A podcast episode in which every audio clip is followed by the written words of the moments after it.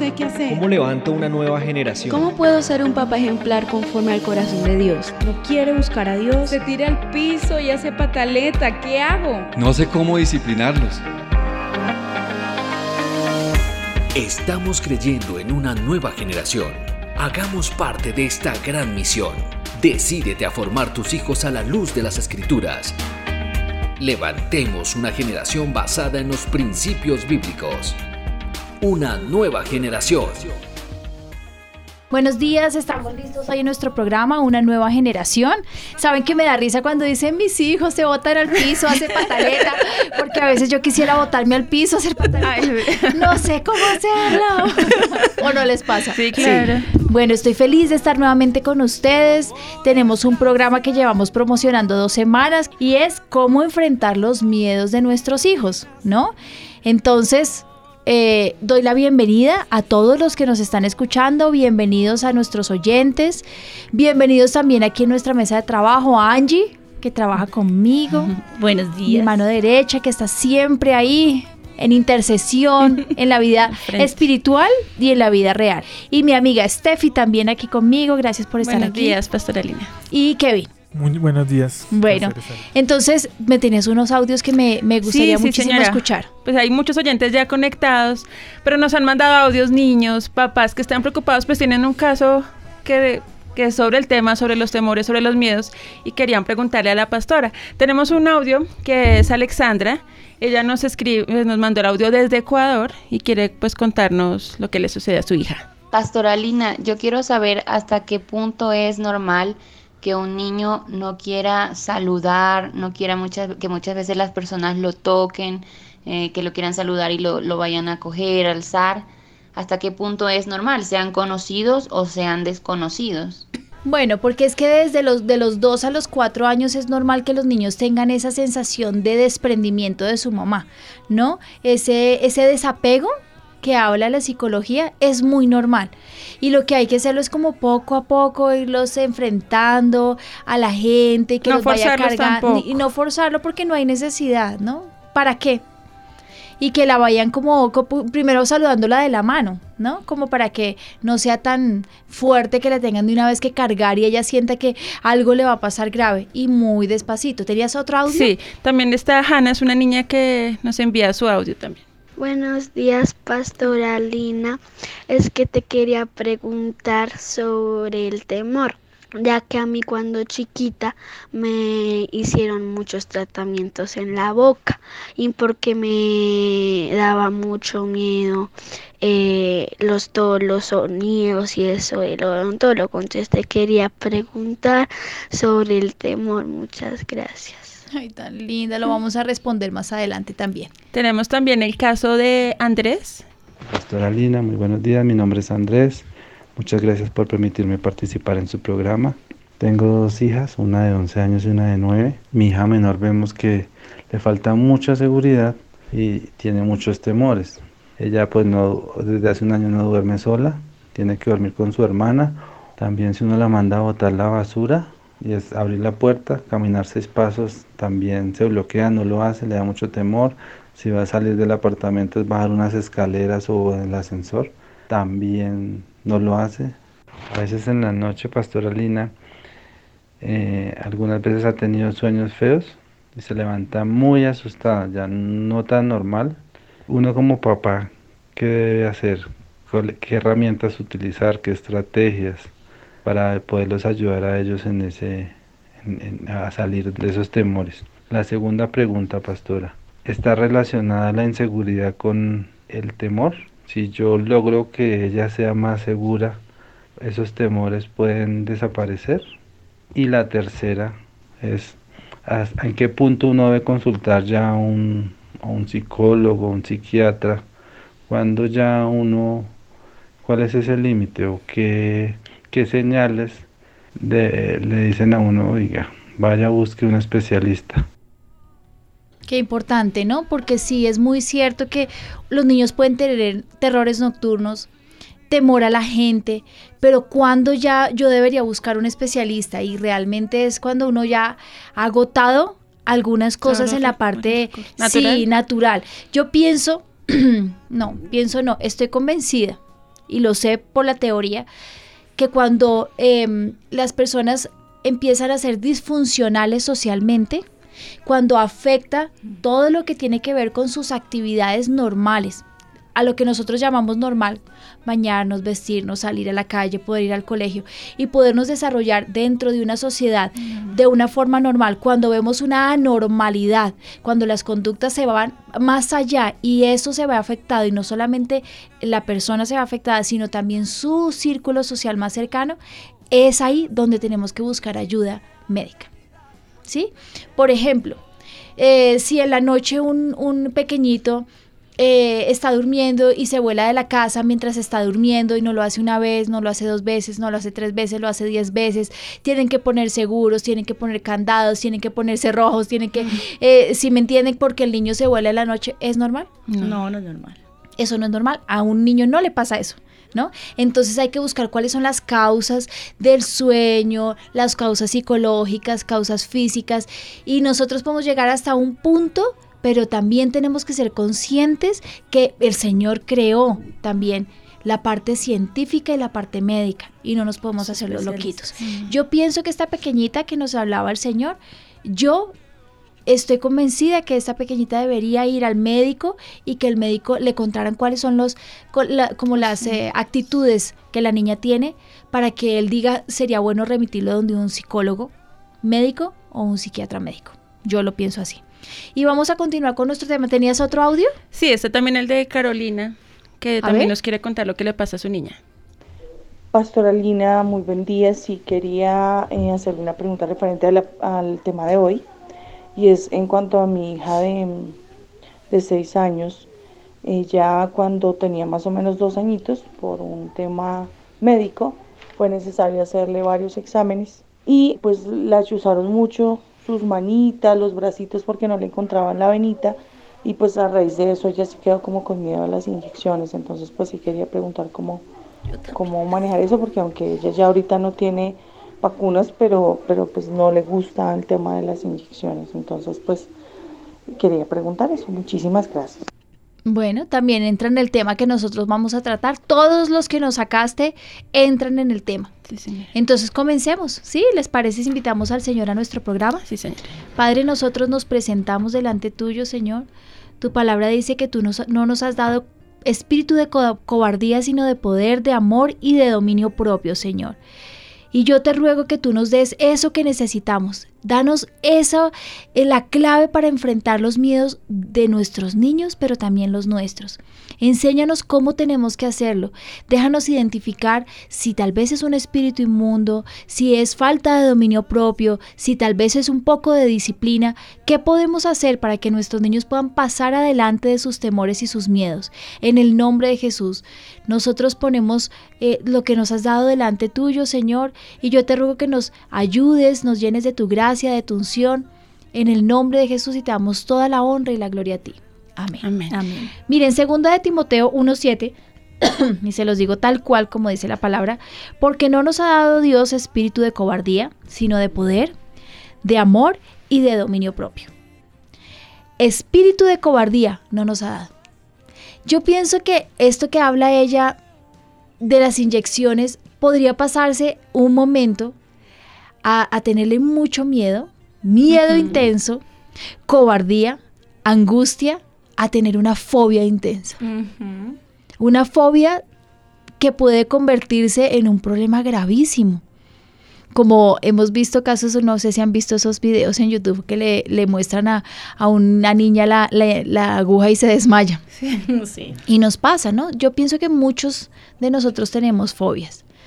¿Cómo hacer que nuestros niños no los tengan? Porque es que además nosotros como adultos transferimos esos temores a los niños que lo vamos a ver más adelante. ¿Qué es el miedo?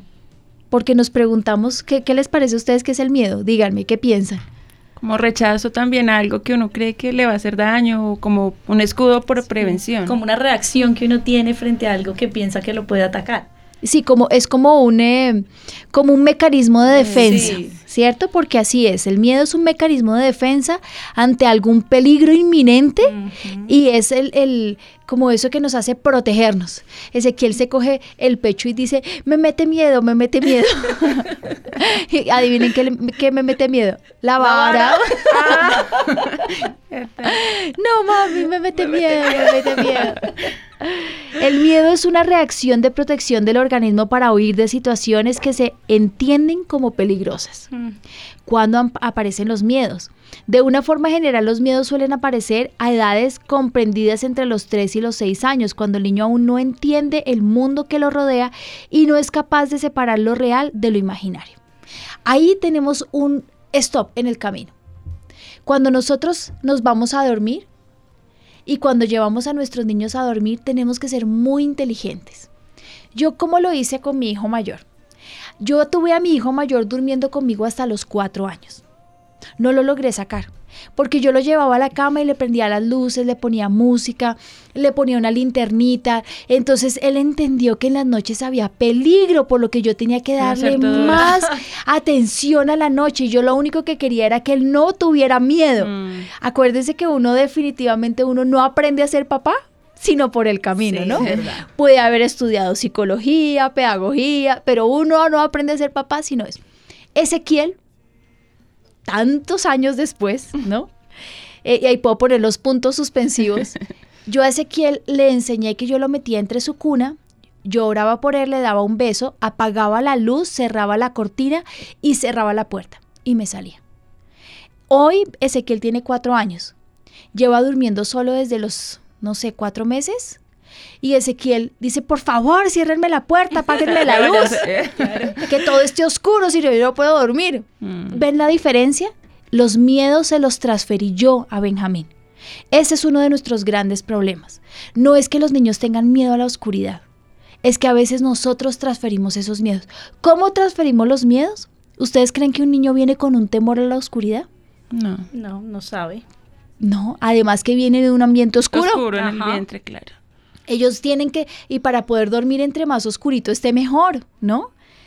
Esas cosas se las damos nosotros. ¿Cómo entran esos miedos? De diferentes formas. Porque lo escuchó, porque lo vio en televisión, porque se lo contó un compañerito. ¿Por qué puede tener el niño miedo? Porque tú le pusiste la luz y le prendiste la luz una noche para que se durmiera rápido. Bueno, si te duermes rápido, te prendo la luz para que no tengas miedo. Y entonces él dijo, ah, existe un miedo. ¿Y qué es el miedo? Y empieza a alborotar su cabecita pensando en todo eso. ¿Cómo ¿Y te ha qué? pasado a ti? Y dirá, porque a mi mamá me quiere proteger de eso, que Exacto. es lo que hay acá. A mí me pasó con Valentina, que también fue la primera, mi primera hijita. Y pues uno como que los protege más, está nuevito, no sabe qué hacer. Y también era muy temerosa, muy temerosa. Eh, ¿Tú tienes cuántos hijos? Cuatro. Ay, bueno. Tú vas por el segundo. El segundo. Bueno, Steffi, bueno, ahí vamos, ahí vamos. Gánanos, gánanos, Steffi. no, ya no se puede. ah, ¿no? Vale, su, su, su miedo era como estar sola. Entonces cuando entró al colegio, eh, no, la pastora Vicky me ayudó muchísimo porque ella lloraba y lloraba y lloraba y se la pasaba con una amiguita acogida todo el tiempo y si la amiguita salía a descanso y no estaba con ella, Valentina lloraba y lloraba y lloraba y era como ese temor porque había estado conmigo todo el tiempo. Entonces era como ese temor de estar solita y por las noches era igual. Por las noches era igual, me tocaba ir, acostarme con ella un rato, esperar a que se durmiera, eh, prenderle la luz, eh, poco a poco ir. Entonces, no, hoy me quedo contigo, pero apagamos la luz y poco a poco irla sacando de ese temor. Pero fue un proceso largo, muy largo. En cambio, con los otros ya no. Pero tú crees que esos temores en la noche se los diste tú o ella venía con eso? No, yo, claro. ¿Por qué? Porque uno tiende a a sobreprotegerlos, ¿no? Entonces, si yo los tuve, ¿cierto? Yo, a mí me daba miedo estar de noche sola en el Es cuarto. que ese entonces, es de el pronto, mi hijita, no, no puede pasar Yo eso. creo que el punto Sí. está ahí, el punto radica en eso. Como a mí me daba miedo en la Claro. noche y quiero ser la mega mamá, mi bebé no, No va a tener miedos ajá. en la noche y Y- le voy a poner la luz Mm. y lo voy a proteger, lo voy a acompañar, lo voy a consentir, le voy a decir no tengas miedo en la oscuridad. Sí. ¿Cuál miedo? No tenía ni idea. Y ¿no? lo mismo con la entrada al colegio, porque eh, yo recuerdo cuando entré a un colegio, a mi colegio ya grande, no al jardín, sino al siguiente, donde estudié toda la vida, eh, para mí fue terrible, yo lloré mucho, me, me, dio mucho susto, quería que mi mamá estuviera ahí, entonces cuando Valentina fue a entrar al colegio, que ella entró al GCC desde prejardín, toda la vida ha estado ahí, cuando ella entró y yo veía que el colegio era gigante, entonces antes de que entrara todo el tiempo, vale, no vas a estar solita, tranquila, mi amor, y claro, uno mismo le mete ese temor. Me mete miedo. Sí, me mete entonces miedo. sí, me mete miedo, como dice Ezequiel. Estefi, ¿me ibas a decir algo? Sí, pues un papá nos contaba también que una mamá, ella se llama Luz, nos decía que ella siempre le ha tenido pavor a las abejas, porque su abuelita en una finca donde tenían había como un panal de abejas y ella, pero, o sea, es la hora que ya ve una abeja, grita, corre, pero ella no se dio cuenta que todo ese miedo se lo había transmitido a su hijo, pero pues a un nivel mayor, o sea, Sí. el niño ahorita puede ver una abeja y entra Y en shock, en pánico, entonces a ella le ha tocado empezar un trabajo de que no, ya son chiquitos, y también ella misma enfrentar su miedo Sí. para demostrarle al niño que no pasa nada, y se ha sido terrible Y para está mí. comprobado el que los miedos transferidos son potencializados. Está comprobado. Quiero que por favor me escriban todos. Escríbame los papás con sus temores, escríbame también los, los papás que tienen sus niños temores, escríbame las abuelitas, quiero que me escriban todos, díganme cómo lo han solucionado y quiero que me cuenten cuáles han sido sus temores. ¿Cómo, Sí, señora, Estefi? nos pueden escribir al WhatsApp que es 320-8500-192. Allí vamos a recibir sus textos, pues escríbanos eh, qué les produce miedo. Nos contaba también un papá que su niño que tiene cinco años, pues le tiene mucho miedo a ir al baño, que incluso cuando va a irse en la noche o en el... Como que no, mami, acompáñame al baño. Entonces dice que, que a veces como porque ellos mismos por los riesgos o por algo, cuando era más pequeño para que no se ensuciara, bueno, como que le, por protegerlo, lo que han hecho es crear miedo en los niños, en su niño. Sí, así es, y, y nos pasa mucho, pero hoy vamos a ver cómo lo, lo podemos solucionar, porque no es tan complicado como parece, ¿no? A veces vemos esas cosas y creemos, no, me dañé a mi hijo para siempre. Sí. No, no es así. Mira, según algunos investigadores, los miedos aparecen y desaparecen. Cambian a medida que el niño va creciendo y sea capaz de superarlos cuando reconoce poco a poco la realidad. En eso les voy a hablar, ¿por qué? Porque cuando van creciendo, si tienen miedo a la oscuridad, se van dando cuenta que pues, realmente no pasa nada. Pero más adelante hablaremos de cómo tratar el miedo a la oscuridad. Le tienen miedo, eh, ya saben a qué le tenía yo muchísimo miedo, a los sifones. Porque yo eh, cuando era pequeñita iba pasando por un lugar donde estaban dando una película eh, de un payaso horrible. Yo no vi la Mm. película, pero cuando estaba Solo pasando, vi como alguien, una persona se tragaba a la persona por El un payaso. sifón y luego salía solo sangre. Mm. Yo alcancé a ver esa imagen. Hasta el día de hoy yo me voy a bañar, pero yo no piso los sifones. ¿Sí? A mí me impresionan los, pero cuando era niña me daban muchísimo miedo. ¿Qué me pasó? Una, Una imagen, imagen. una imagen hizo que dañara un concepto que yo tenía normal. ¿Cuál es el concepto que tiene un niño de un sifón? Una cosa que se lleva el agua, se lleva el jabón, se lleva los pelos, se lleva el mugre. ¿A dónde va? Uno se imagina cuando está chiquito que se va y se va y se va y se va Por debajo. y se va, ¿cierto? Pero uno nunca se imagina que un sifón va a hacer daño y que luego va a botar sangre, ¿cierto? No. Es un miedo adquirido. Eso es un temor, eso es un plan de Satanás. Todas esas imágenes crean un nuevo concepto. Entonces, en mi niñez, alrededor de los ocho años, yo entendí que el sifón no era para eso. El sifón tragaba gente y era asesino. Y le tenía terror a eso y a los payasos. ¿No? Sí. Entonces, ¿por qué? ¿Por qué enfrentar a los niños ante esos miedos? ¿Los miedos van mutando, como nos está diciendo eh, eh, la investigación? Sí. Y cuando uno va creciendo se va dando cuenta que, ay, qué bobada, no es verdad, el sifón no se traga a la gente. Pero ¿cuántos años duré con ese temor? ¿Qué impresión me daba los sifones? Además, impre- impresión y asco. Mm. ¿no? Durante toda mi vida. Y el, ese nuevo concepto lo adquirí cuando tenía como 19, 20 años que dije, Señor, quítame eso tan feo, quítamelo. Me, me costaba tanto lavar el baño solamente por el sifón. Quítamelo, eso es horrible, Señor, renuncio a ese miedo en el nombre de Jesús. Y se me quitó. ¿Cuánto más un niño que ve cosas horribles? Por eso hay que ser tan cuidadosos con lo que nuestros ojitos, los hijitos ven con sus ojitos que son tan sanitos. Muchos de estos miedos se van induciendo por el ambiente externo y otros están fundados en experiencias negativas en casa o fuera de ella. Como la niña de la odontología. Vamos Sí. a hablar de la niña de la odontología. Yo también tuve algo muy similar. Cuando era pequeñita fuimos a un odontólogo que era algo muy económico porque no teníamos plata. Así, si era económico, eh, la adicional era la anestesia y no había plata. Entonces mi mamá me dijo, tú tienes que ser muy valiente, mi amor, porque yo te puedo quitar la caries, tenía una caries en una muelita, pero no Sin te anestesia. podemos poner una anestesia para que te duerma y te va a doler mucho. ¿A doler mucho? Ustedes no se imaginan. Ah, no. De ahí en adelante yo tuve un Claro. terror a la odontología. ¿Por qué? Por lo mismo. Tenía un concepto. Odontología es una persona que te arregla los dientes, pero tú nunca te imaginas que es una persona que te va a producir Tanto un daño, dolor. un dolor y un dolor extremo.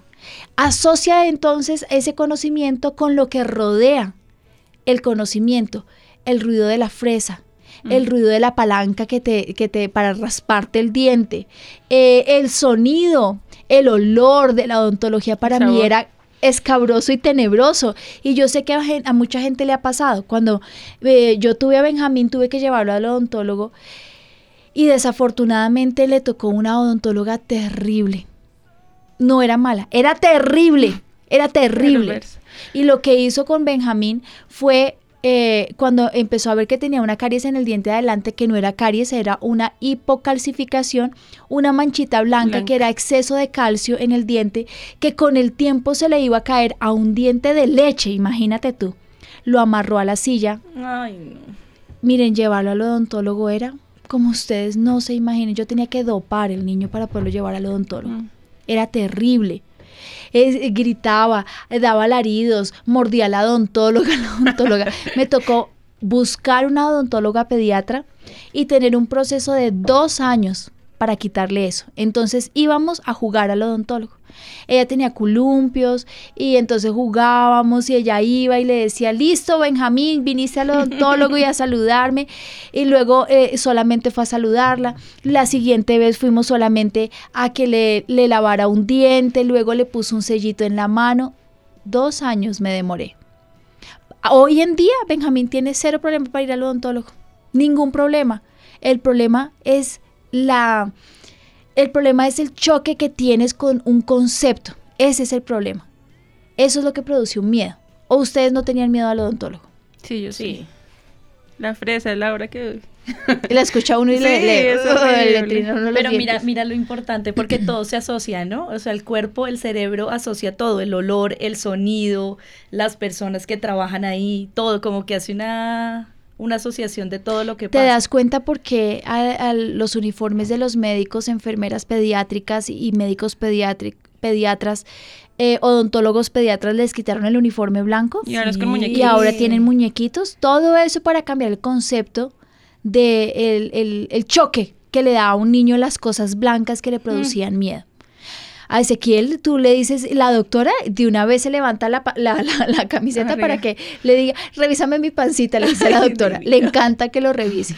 Y con la odontóloga fuimos a, a la primera cita y solamente saludó a la odontóloga. La segunda vez solamente le pusieron un sellito en una muelita que es, eh, ¿cómo se llama eso? Una... mm, Florización. una fluorización, exactamente.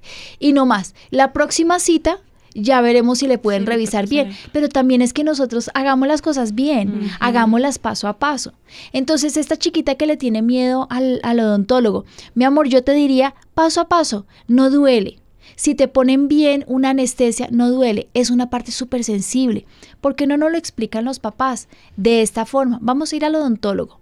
Si tienes una pequeña caries, te van a poner una pequeña inyección, pero también existe algo para dormir la piel para que te pongan la inyección. Yo tengo muchos problemas para ir al odontólogo, muchos. Mi doctora, que es un amor, ella tiene que esperarme, Lina, te vas a desmayar porque yo soy de las personas que se desmayan en odontología. Lina, entonces ella tiene que poner el, el- la, el- la silla, casi la cabeza en el piso y los pies en el techo, porque yo me desmayo. ¿No? Entonces eh, empieza despacito y te voy a dormir, doctora, empiezo a ver luces, tranquila, Lina, te vas a desmayar, pero no te preocupes, respira profundo. ¿Por qué? Porque yo tuve muy, muy, muy malos problemas, una experiencia terrible con odontología. Terrible. Y como papá nos vamos al extremo, o lo que tú decías, uno de obligarlos o vara y tiene que hacerlo y le toca. O la otra es de también como, ay no, sí, es que esa doctora es terrible, pobrecito. Entonces como que por uno u otro lado lo que hacemos es agrandar O esos eh, temores. Sabes que eso es el problema, maximizamos los problemas. Los maximizamos y entonces creamos en nuestros niños unos traumas espantosos. Nuestros niños no venían con traumas, ellos venían perfectos. Hemos nosotros y las personas que nos rodean o los círculos sociales que rodearon al niño en cada circunstancia y experiencia los que crearon un miedo. Ahora vamos a destruirlos. Entonces, ¿cómo lo podríamos hacer primero? Así, despacito. Paso Se nos olvida a nosotros como cuando fuimos niños. Alguien me dijo en estos días, ¿a usted se le olvidó cuando fue niña? Mm. Porque juzgar a los niños es muy fácil y hacer que ellos sean tan estrictos, ese, eh, o sea, como uno lo tiene en la cabeza, ¿no? La teoría tal Como cual tiene que como ser, sí. tiene que ser. Pero fuimos así cuando éramos niños. No, no fuimos así. Hagámoslos, hagamos con ellos como nos gustaría que lo hicieran con nosotros. ¿Cómo? Despacito. Ezequiel me dice a veces que le voy a dar vara. Bueno, mami, dame vara, dame vara, pero dámela despacito. no, la vara se da como se da la vara. Claro, hay veces en que las fobias y los miedos hay que quitárselas con varita. ¿Ustedes qué piensan? A veces cuando también cuando es algo de comportamiento, o sea que uno ve que realmente no es como tal un temor, sino como una pataleta o, Yo- como O manipulación. Exacto, cuando que a es manipulación. Cuando es manipulación, sí, hay que quitarle las bobadas. Cuando empiezan, no, es que tengo mucho miedo porque no- y, y ya sabes, Que y ya has hecho todo el proceso, porque tienen ganas de arrunchis. y en- no, hay que disciplinar.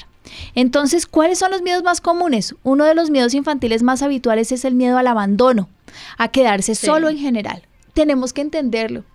Es que no se nos puede olvidar que un día fuimos niños y también un día tuvimos muchísimo miedo a que nos dejaran solitos, a quedar abandonados, a estar perdidos. Reflejado en los primeros días de la escuela o en la separación de las padres. ¿Se acuerdan su primer día de colegio? Tú nos contabas el tuyo. Mi primer día de colegio fue en el gimnasio británico, un colegio que es gigantesco. Y yo venía de un jardincito de casa. Yo venía de un colegio, eh, de un jardín infantil que era en una casa de un piso. Y me pasaron a un colegio donde era gigantesco. Ese primer día tuve problemas de control de esfínteres. Y la profesora me metió una regañada terrible porque me oriné en el salón. Terrible. Qué vergüenza. Miren, nunca se me olvidará. Entonces, cuando entran nuestros hijitos al colegio, pues tengamos un poquito más de misericordia y de amor, sin llenarlos de miedo. Pero ¿cómo lo podemos hacer para no crearles? Entonces, si lo dejo allá malo y si lo, y si lo consiento, Consiento peor. peor. No, mi amor, vas a ir al colegio, el colegio es grande, van a haber personas que te van a proteger, se llaman profesoras, van a haber niños con los que tú puedes jugar. Cuando salgas del colegio voy a estar aquí esperándote. Y por favor, estén ahí, ¿no? Cumplir lo que se promete. Por favor. También son frecuentes los temores a las personas extrañas, como nos decía la mamá, objetos raros, a los ruidos fuertes, a la muerte o a la oscuridad. Miedo a la oscuridad, uno de los miedos más vividos y sufridos por los niños principalmente entre los 3 y 8 años de edad es el temor a la oscuridad. No se conocen las causas, pero todo puede estar relacionado al conocimiento propio del desarrollo infantil. No obstante, como papás debemos estar entender que no es normal que nuestros hijos le teman a la oscuridad, pues muchas veces esto viene por causas específicas como que el niño haya escuchado algún cuento, ¿no? A eso súmale que se sienten los niños en el colegio y cuenten las historias de la pata De sola, del hombre sin cabeza, porque ¿no les pasó nunca? Sí. Bueno, a mí me pasó O también. lo que ven de pronto en televisión y quedan con la imagen en la cabeza y al estar solitos en un lugar oscuro. ¿Y qué hacen antes de dormirse también? Eso es importante. ¿Qué hacen y qué ven? y que ven, ¿no? Por O favor, oyen. los hermanitos que los asustan, a mi mamá le molestaba muchísimo que a mí me asustaran. Que estaba uno haciendo algo distraído y ¡buh! Ay, mira Eso, que ahora por eso redes- produce un problema gravísimo. Por redes hay como esos retos que ahora hay que cogen a un niño pequeñito, pues de siete años por ahí, y le colocan una sábana encima. Entonces le dicen, no, vamos a hacer un truco de magia y te voy a desaparecer y te vas a volver invisible. Entonces le quitan la sábana y pues el niño está ahí. Pero entonces hacen que toman una foto, pero la foto ya la habían tomado antes de una persona así como con el niño, pero sin el niño. Entonces cuando le dicen, Entonces hace, ay, ¿qué se hizo? Y el niño como que no entiende si es mentira o no. Entonces le dicen, ay, sí, se desapareció, tómame una foto. Y le toman la foto y la muestran, entonces aparece como si el niño no estuviera y el niño se pone a llorar y entra en pánico y corriendo no, y todos horrible. toteados de la risa. ¿Y eso, ¿Y eso en qué beneficia al niño? Y ahora por todos lados están haciendo ese reto con niños chiquitos. Qué Ay, cruel. qué ridículo es, Dios mío. Y el daño que les... Ay, no. Los hermanos, nosotros con Juan. Sebastián fuimos muy crueles. Le hacíamos juegos así. Juani, ¿dónde estás? ¿Dónde estás? ¿Dónde estás? Y él, aquí estoy, aquí estoy. No, no estás, no estás, no te veo. Aquí estoy, aquí estoy. Ay, se fue. Vámonos para la casa. Estábamos en el... Ay, aquí estoy, aquí estoy. Y una noche mientras dormía, por favor, véanme, aquí estoy, aquí estoy, no, me he ido. no. Nos dieron una muenda. Bien merecida. que ustedes Claro, no se imaginan. Miren, los hermanos mayores a veces son muy crueles. Lo veo con mi hijo menor, lo veo con Ezequiel, que los hermanos le hacen cosas que me da una rabia. Y yo no entendía por qué mis papás se ponían tan bravos Claro. cuando nos burlábamos o le hacíamos cosas malas a Juani. Y mira, ¿para qué? ¿Con qué? Es que, y yo no sé qué, qué tiene uno de chiquito que es tan malo, Dios mío, qué tristeza, qué vergüenza, pobre mi Juanito. Que han escuchado un cuento, han visto una película, hayan visto un libro, una imagen, una experiencia o simplemente la imaginación de un niño, despertar el miedo en la oscuridad de los niños. Se despertó una noche porque eh, escuchó un ruido extraño. Le pasa a todo el mundo. Pero ¿qué hacemos en ese momento? No, mi amor, ¿no existen los monstruos? No, él no, no tenía ni idea que había un monstruo. No, por favor, tengan cuidado con lo que están hablando. ¿Qué tienes miedo? ¿A qué, mi amor? ¿A la oscuridad? ¿Cómo vas a dormir con luz? La luz no te va a dejar descansar. Tenemos que dormir con la luz apagada porque con la luz apagada es que nuestros ojitos descansan y puedes dormir rico. Y todo va a estar bien. Lo importante ahí es que ellos puedan entender que el Señor los acompaña. Yo me acuerdo que mi papá me contó cuando yo estaba pequeña de una niña que le decía al Señor, Señor, ¿es verdad que los ángeles existen? Y en una noche en la que ella tenía mucho miedo, le dijo, Señor, si es verdad que los ángeles existen, yo los quiero ver. Y se quedó dormida y ella dice que un olor a galletas de vainilla la levantó. Y cuando vio unos hombres gigantescos que no cabían en su alcoba, estaban todos así como, como hincados porque no cabían sus espaldas ni sus cabezas. en- y, y entonces les preguntó que quiénes eran y decía, los ángeles que el Señor mandó para que te guardaran. Yo le he contado esto siempre a mis hijos. Eso se lo contó a mi papá una, una, una mujer de Dios que ha viajado por todo el mundo. Yo sí creo en los ángeles porque la palabra dice que están ahí para guardarnos. Sí. ¿Creo que nos hablan? No. ¿Creo que puedo invocarlos? Jamás. ¿Creo que hacen milagros? No. Adorarlos ¿Creo que puedo adorarlos? Jamás. ¿Puedo invocarlos? No, por favor, qué ridiculez. Pero Dios mandó a sus ángeles guardianes para que nos cuidaran, ¿no? Entonces, si el niño tiene miedo, perfectamente le puedo sacar el versículo donde la Biblia soporta que Él mandará a sus ángeles para que nos guarden. Lo cubro con la sangre de Cristo. Mi amor, no tienes que tener miedo. El Señor Jesús está contigo. Yo te cubro con la sangre de Cristo. El Señor está acá. ¿Por qué no una oración? Yo hago eso con Ezequiel antes de dormirse. Mi amor, es hora de dormir. Vamos a hablar con Jesús. Señor Jesús, gracias por el día que, que tú pasamos, un día maravilloso. Gracias por mi comida, gracias por mis hermanos. Siempre le digo gracias por los titos. Guarda los titos, protégelos. Señor, es hora de dormir. ¿Te quieres meter aquí al lado en mi cama? ¿O dónde quieres dormir? Para que él entienda que Jesús está ahí con él. Señor, te dejé la cama desocupada y nosotros quitamos cosas de los pies de la cama por si te quieres sentar en la cama. Pero si tú te quieres sentar, acostar al lado mío, te puedes acostar al lado mío. Señor Jesús, que pasemos buenas noches, pasemos los dos buenas noches. Hasta mañana, Señor Jesús.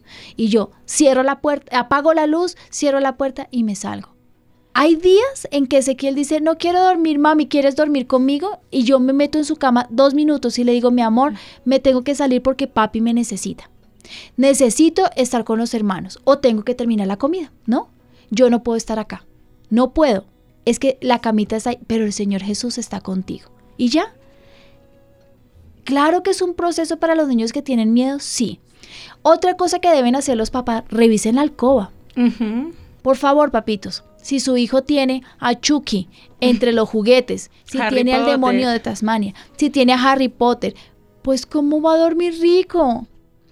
Si está durmiendo entre los diablos, entre los demonios, entre los espíritus. Y si no, y si de pronto no es esos muñecos que son reconocidos, Linita, pero que ellos sienten que pasa algo, no tienen paz, puede ser un Sí, oso de puede ser peluche. un osito, es verdad. Porque los, los papás preguntan mucho en el colegio, por ejemplo, eh, teacher, pero es que mira, tenemos, es, es un osito, pero es que yo no sé, cada vez que ese osito está en el cuarto, Pues el niño bótenlo, no, no duerme bien, pues bu- busca la paz y síguela, si no, si no es, Eh, tienes sí, paz, ya si sabes no, que a mí me- a veces me preocupa que la gente no, pero me costó, que es más importante el costo del matacho o el costo del sueño y la tranquilidad de su hijito.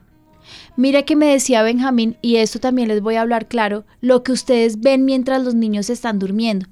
Benjamín estaba contándole, no me estaba diciendo a mí, estaba contando en una conversación de amigos que cuando él veía tal serie, Ezequiel se levantaba llorando. Yo no me acuerdo si era Flash o era una de superhéroes. Y entonces ellos probaron el segundo día, ¿no? Y cuando ponían la serie, Ezequiel, que tenía como dos añitos, se levantaba gritando. Y lo probaron durante una semana. Y yo escuchándoles, yo no me metí en su conversación, dije, o le esperaron ocho días. ese era el Llenito los colmo". Y ellos decían, algo tenía que tener muy horrible y llenaba de demonios la casa que despertaban el niño. Dense cuenta de eso. Por favor, no podemos dejar al libre albedrío el televisor para que haga lo que quiera. Lo que contamina nuestra casa y lo que llena de temores a nuestros niños no es lo que ellos tienen adentro. No es así, es de lo que nosotros los llenamos. Entonces, pilas, ojos.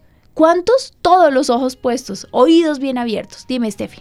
Bueno, hay varias personas que nos han mandado ya cuáles son sus fobias, las de sus hijos. Por ejemplo, de los niños, ruidos fuertes, a los animales, o sea, ven un perro y es el pánico y nunca han tenido ninguna experiencia mala con los perros, pero les tienen miedo. También nos contaba una oyente que ella, pues, con todo lo que se ve hoy en día, que ya le ha enseñado que no deben tocar sus partes íntimas, que si alguien se le va a acercar como con que... Entonces ya la niña entró, fue como al extremo de que no quiere que nadie la toque, entonces vive también como como que le infundió fue un miedo, entonces dice cómo controlar eso para que ellos sí tengan precaución, pero tampoco iban con miedo a que todo el mundo les va a hacer daño. Ah, yo preferiría que tuvieran miedo a que nadie los toque.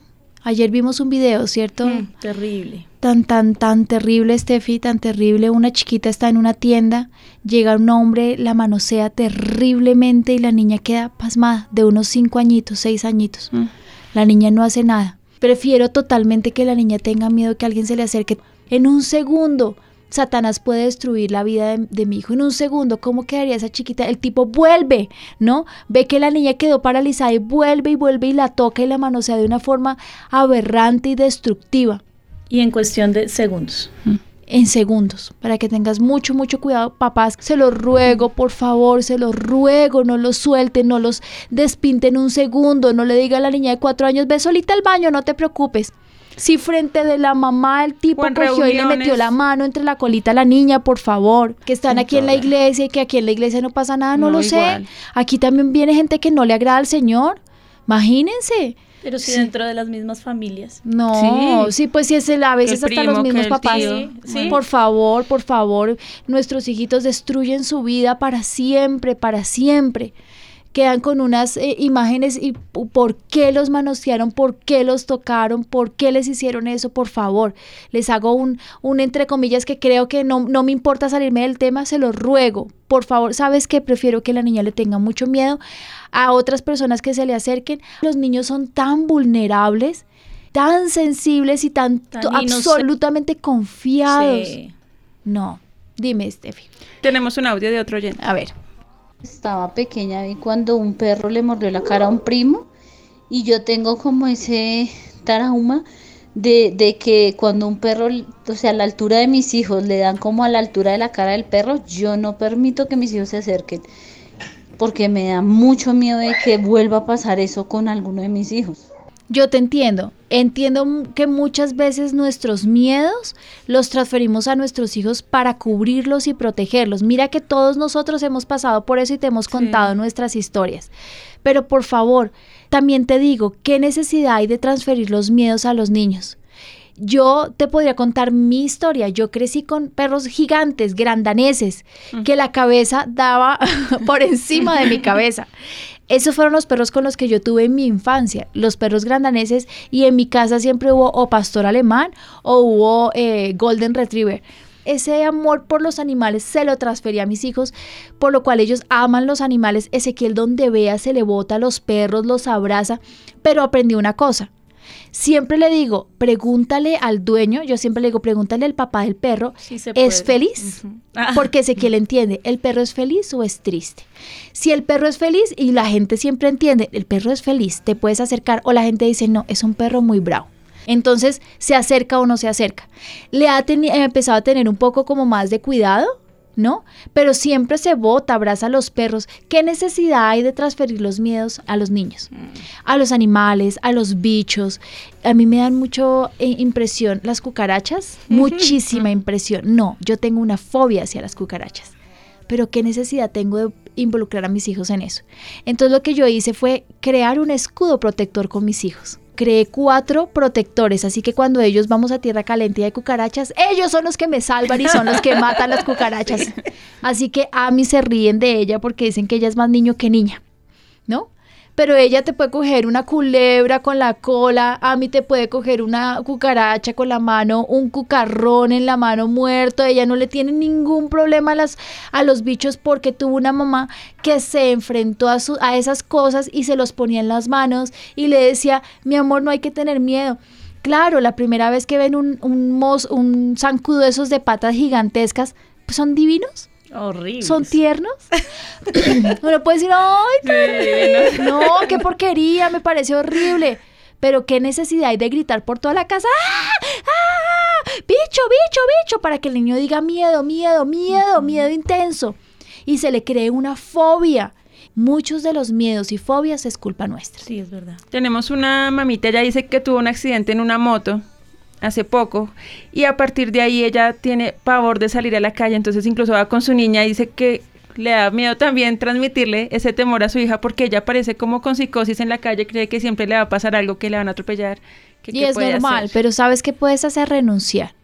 Puedes pararte en tus pies y decir, Señor Jesús, yo te ruego que me quites este miedo.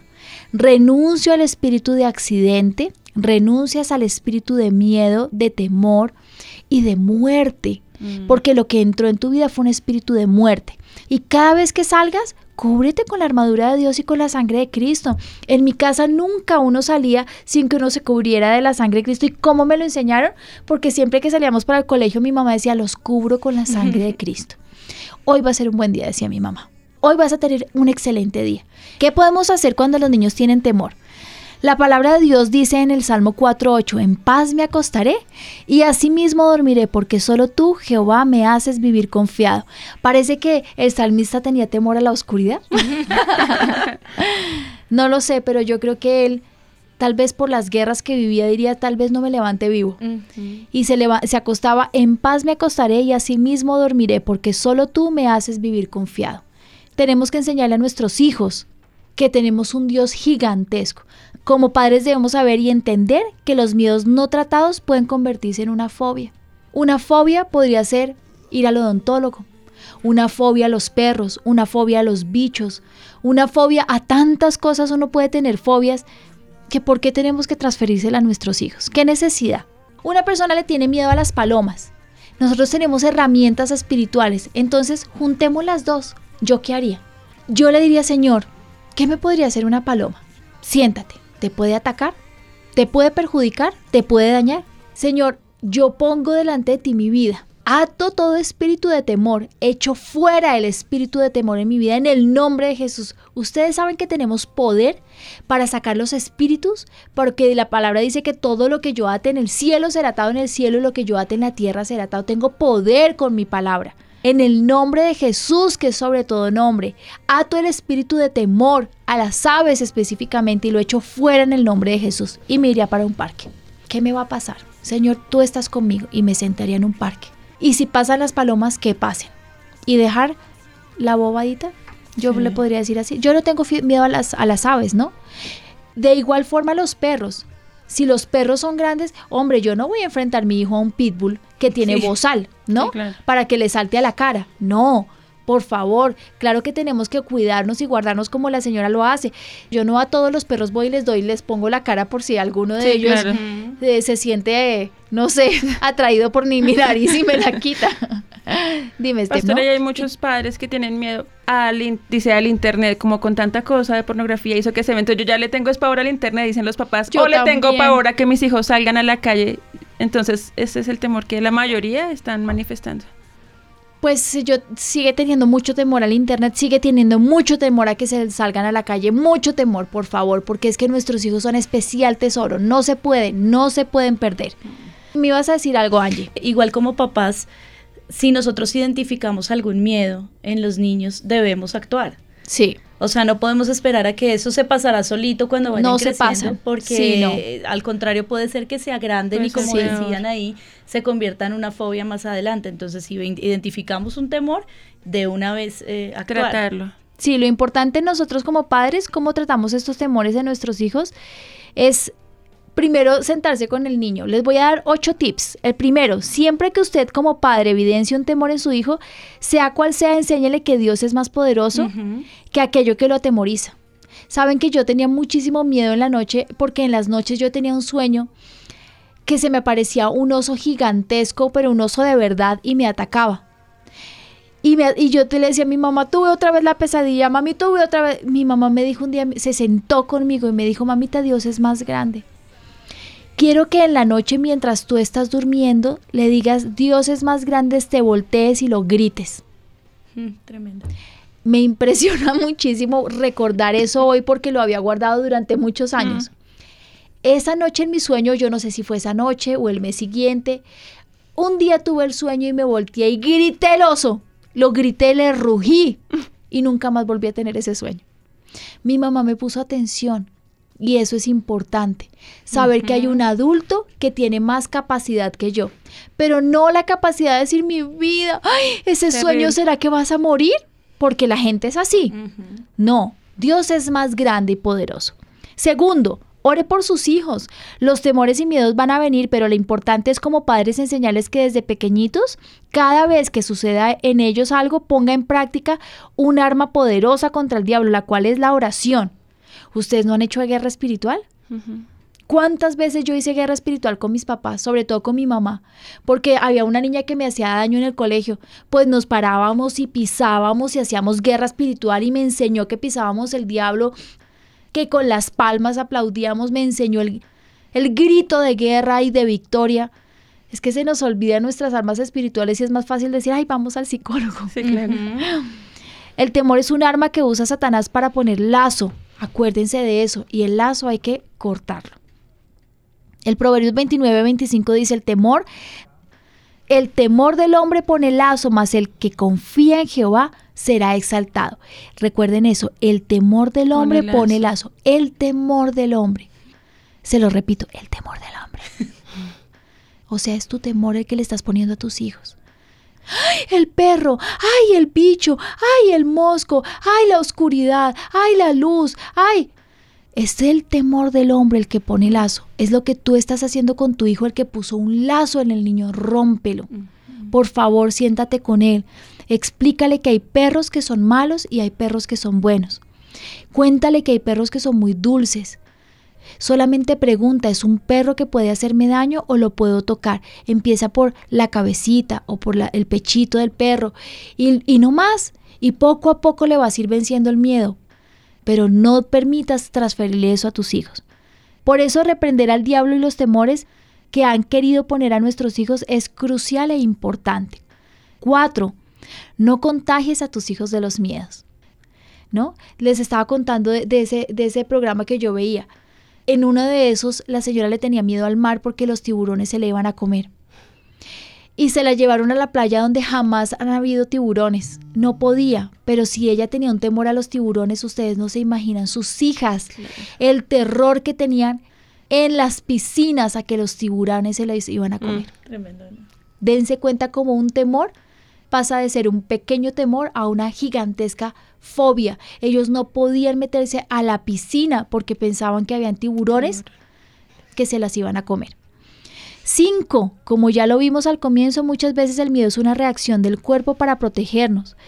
Por esta razón, enséñale a ser prudente, dile no hables con desconocidos. Si alguien se te acerca, no le hagas caso o díselo a algún mayor. Si sientes miedo a los perros, pues es protección, ¿cierto?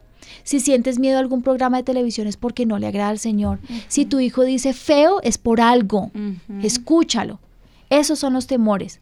Otro consejo, no permitas que nadie asuste a tu hijo con historias de ogros, duendes, fantasmas, mm, eh, Monstruos. monstruos sin cabezas, cosas que de nada le edifican, de nada.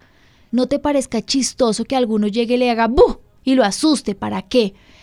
Que en la, en la noche vienen y te buscan, que la pata sola, que las ánimas del purgatorio. Ay, qué ridiculez. Miren, cuando yo era niña se reunían mis primos a contar todo eso en la finca y el baño quedaba como a dos cuadras. Ustedes se imaginan, yo prefería hacer chichi en la esquina de la, aguantarme a mi abuela que me iba a dar una muenda, pero yo hacía chichi en la esquina de la habitación de ella para no ir a las dos cuadras. Sí, porque me iban a coger las Claro. ánimas del purgatorio. Cuentos que ni existen, pero sí se llena uno de espíritus inmundos, de temor, de miedo, de muerte. ¿Qué bendición trae eso? Otro consejo, no te rías de los temores de tu hijo. ¿Ah? Eso es muy importante. No lo ridiculices, no te burles de su miedo para que no disminuya su confianza. Un señor decía, si aumento la confianza de mi hijo, ¿disminuirán sus temores? Yo creo que sí. Si yo aumento su confianza, que él tiene un Dios gigantesco y Dios está con él, que mayor es el que está conmigo que el que está en el mundo, porque eso fue algo que yo memoricé cuando era niña. Mayor es el que está en ti que el que está en el mundo. Yo entendí que con Dios yo era gigantesca, que nadie me podía hacer frente, que todo el que se levantara contra mí delante de mí caerá. Todo eso me lo enseñaron mis papás. Todo eso me lo hicieron memorizar. Háganle memorizar Memorizar, versículos sí. bíblicos Sí. para que en el momento que tengan temor, a mí me pasa. Cuando tengo a veces miedo, yo empiezo, el Señor es mi pastor y nada me faltará en lugares de delicados pasos, me hará descansar. O empiezo, en paz me acostaré y así mismo dormiré porque el Señor me hace dormir confiado, vivir confiado. Así es el Señor. Y su palabra es la que calma el corazón, ¿o no es así? ¿Cómo vamos ahí en redes Sí, sociales pues hay un mientras se vuelve esto? Denominador en muchos que dicen que le tienen temor a la aceptación. Tanto en niños como aún padres, digamos que tienen que hacer cosas buenas para ser aceptados por sus amigos o incluso en el trabajo, por los jefes. Entonces, como que tienen ese temor a siempre ¿Eso querer cómo ser se llama? El temor de De grupo, el temor de hombres, Presión de eh, la presión de grupo. Hoy mi papá le mostró un video a mis sobrinos tan impresionante, tan impresionante como un muchacho se sube a, una parte altísima para botarse de cabeza y caen en el agua. El muchacho todos lo hacían, todos lo hacían, ay, pero tan bobo, pero tan miedoso, tan gallina, no sea nena. Y el muchacho se botó y cayó mal y se le levantó desde la barbilla, se le levantó toda la cara, quedó desfigurado, el cráneo se le partió en dos. Y mi papá decía, muchachos, jamás se dejen llevar por el temor de hombres, nunca. El temor de hombres es algo que no nos tiene por qué importar. La presión de grupo es basura. Nosotros somos uno. Y si les dicen usted es gallina, soy gallina. ¿Y algún problema? Kikiriqueo. Y no tengo ningún problema. ¿Mm? Sí. Como papás podríamos trabajar entonces eh, en fortalecer esa identidad en Cristo, ¿cierto? Claro. Y es que Para desde que él sepa chiquiticos, quién es. Sí, como dice, pequeños, diles tú, eh, eh, Angie, ¿cómo? Desde pequeñitos, desde pequeñitos, eh, mostrarles quiénes somos, quién es nuestro Dios, somos hijos de Él, eh, nos parecemos a Él, estamos en ese, en ese camino, ¿cierto? Y cosas, por fortalecerlos con la palabra. que están prohibidas llevar maletas de rueditas al colegio, los chiquitos, no sé grandes. Y entonces ella me decía, no, una mi hija me decía, pero es que hay una amiga mía que lleva rueda- eh, maleta de rueditas, yo quiero llevar la mía que tengo de rueditas. Y yo, no, porque está prohibido y tú no la vas a llevar. Entonces yo le he trabajado mucho eso, o sea, si todos hacen lo malo, como que ella se preocupe es por ella, o sea, no mire lo que hacen los demás, sea bueno, sea malo, sino que, que ella haga lo correcto. Y sabes que eso es ya. importante, eso es muy importante porque un día, un día se van a dejar llevar de una corriente. Claro, porque ellos y si no están bien encajar. anclado, siempre, todos buscamos siempre encajar. Date cuenta que los seres humanos llegamos a un trabajo teniendo 40 años y si todos empiezan a usar, las mujeres, la línea gruesa en el ojo, Uno empieza, no me gusta, no me gusta, no me gusta, no Y me termina. gusta, no me gusta, no me gusta. Y después de ¿Cómo seis se hace meses, la línea gruesa? Sí, me enseñas, me la haces y luego uno es el experto porque todos necesitamos encajar. Y te le digo una ridiculez, ¿cuánto más un chiquitico de 4, Claro. 5, 6, Sí. a los 12, a los 15, a los 18, a los 20 años? ¿No? Tenemos que estar nuestro corazón anclado a Él. Yo pienso que cuando Él dice que nos anclemos, lo dice de muchas formas. Y una de ellas es que estemos, sepamos de dónde somos, ¿no? Anclados a la roca fuerte. El antídoto para el temor es la confianza en Dios. Memoricen este salmo. En el día en que temo, yo en ti confío. Enseña a tu hijo a poner toda su confianza en Jesús, pues ciertamente Él está con nuestros hijitos en todo momento y cuando tenga temor, la Biblia dice, nos dice, confiemos en Él. Formando gigantes. Tu hijito tiene temores que no ha podido superar, o tal vez esté pasando por esta etapa en la que tiene diferentes miedos. Pues aprovechemos como padres para enseñarlos a confiar plenamente en Dios y enfrentar sus miedos con la palabra de Dios, con la oración, sacando al diablo que es el que pone estos lazos en nuestra vida, orando por ellos, ministrándolos. Si tú ves que el temor de tu hijo va por encima de lo que tú puedes trabajar con él, tráelo a consejería. Exacto. Bienvenidos. Aquí te vamos a enseñar cómo hacerlo. Pero te voy a decir los pasos fáciles. Tiene temor a la oscuridad. Revisa qué hay por ahí. No- hay, algo que al Señor no le agrada, sácalo. Unge la habitación. Mi papá lo hizo un día en mi, en mi habitación. Ungió toda mi habitación y me dijo aquí, uy, y me dijo así, se siente la presencia del Señor. Y yo dije, sí, se siente la presencia del Señor. No permitas que nunca la presencia del Señor se vaya de tu habitación. ¿Cómo? Con lo que tú escuchas, con lo que tú ves. Pon música de adoración. Y enséñale a tu hijo que es más grande el que está en ti que el que está en el mundo. Ora por él, echa fuera el espíritu de temor. En la misma habitación echen fuera a Satanás. A mí me ha tocado en mi propia habitación el día que se me quedó ese programa de ellos están aquí en guerra espiritual sacando a Satanás de mi habitación y ungí todo mi apartamento de una vez hice barrido por si las moscas, ¿no? Tú no sabes que llegó, no sé, eh, el señor que puso el papel de colgadura, X, y era un hombre que mientras estaba poniendo el papel de colgadura decía, maldita esta casa, no lo sé, pongo Sí, X, sé. ¿no? Eh, maldigo esta familia, maldigo su economía, porque, escuchando quién porque eso qué pasa. cosas, o, o o hablando viendo, maldiciones, o diciendo vulgaridades, tú no lo sabes, unge toda tu casa, unge todo, ¿cómo se unge? Ay, pues eso podría ser un programa con aceite en las paredes y pidiendo la presencia del Señor y echando fuera todo espíritu inmundo. ¿Listo? ¿Qué puedes hacer si tu hijo tiene fobias y temores? Poco a poco enfréntalos a ellos. Después de echar el espíritu inmundo que los está afectando, enfréntalos a las cosas. Despacito, le tiene miedo, no sé, pues yo no, yo no creo que si le tiene miedo a los ratones tú le compres un ratoncito. No. Pero por favor, el ratón que te puede hacer, además no vivimos aquí entre ratones y eh, no sé, alguna cosa a hacer una para tienda de que- mascotas y ver un ham, pero me pues, parece sí, una buena ¿cierto? idea ver un hámster. No Como es tan grave. jugando ahí, como que, pues, no, es- Mira, eh, en estos días vimos una, una serpiente gigantesca y me impresionó porque yo iba con, con dos grupos, con mis hijos, eh, con otra persona y con, o- con dos muchachos que no eran ni- mis hijos. Los otros muchachos atemorizados y mis hijos, ¡ay, tan linda! Yo me sentí tan mal porque, claro, mis hijos puedo tocarla, pues el otro, ¡ay, qué miedo, qué miedo, qué miedo! Porque yo los he expuesto a esas cosas y digo, no, te- no, debemos, no debemos tener temor, ¿no? No le transfieran los miedos. Y bueno, oremos. Dios los bendiga. Audiencia, nos vemos en ocho días. Niñas, muchas gracias. Kevin, muchas gracias. Padre, nosotros nos presentamos delante de ti. Yo te ruego que tú nos perdones, Señor. Por favor, si hemos transferido nuestros miedos a nuestros hijos, si les hemos creado miedos a ellos, Señor, perdónanos, enséñanos cómo lo podemos quitar. Y si nosotros tenemos temores, atamos espíritu inmundo de temor que ha entrado a la vida de nuestros es- oyentes, de nuestras ovejitas y los echamos fuera en el nombre de Jesús. Temor a la oscuridad, temor a los perros, temor y fobias los echamos fuera en el nombre de Jesús. Espíritus de muerte los reprendemos también en el nombre de Jesús. Y yo te ruego, Señor, que podamos vivir en esa libertad que tú nos das, porque nos llamaste a libertad, a poder vivir nuestra vida en abundancia, Señor, y en bendición como tú lo prometiste. Te doy gracias por este programa y yo te ruego que tú nos bendigas y nos llenes de ti. En el nombre de Jesús. Amén. Y amén. Mis hijos no me obedecen, ya no sé sé qué hacer. ¿Cómo levanto una nueva generación? ¿Cómo puedo ser un papá ejemplar conforme al corazón de Dios? No quiere buscar a Dios. Se tira al piso y hace pataleta. ¿Qué hago? No sé cómo disciplinarlos. Estamos creyendo en una nueva generación.